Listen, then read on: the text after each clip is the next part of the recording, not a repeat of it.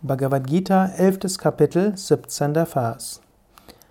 Kiritinam Gadinam Chakrinam Cha Tejo Rashim Saravato Diptimantam Pashyami Tvam Dhurniriksham Samantad Diptanalarkadyutim Aprameyam Arjuna spricht zu Krishna. Arjuna hat eine Vision von Krishna eine Vision von Krishna als Seele des Universums, hat eine Vision von Krishna als das gesamte Universum und er sieht jetzt aber auch in der Übersetzung, ich sehe dich mit dem Diadem, der Keule und dem Diskus, eine Fülle von Glanz, die überall leuchtet und die man nur sehr schwer betrachten kann, die ringsherum lodert wie brennendes Feuer oder die Sonne und unermesslich ist.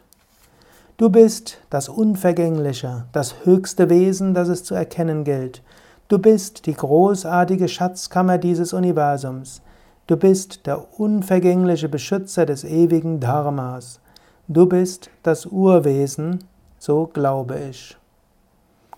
Arjuna versucht jetzt aus seiner Vision Sinn zu machen.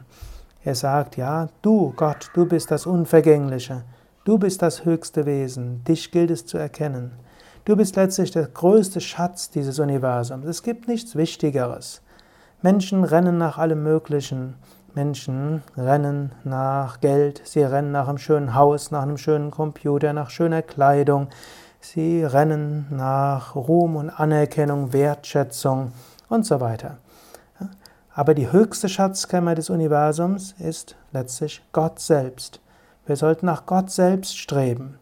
Natürlich, wenn man nach Gott selbst strebt, kann man nach vielem anderen auch streben als Unterthema zu Gott.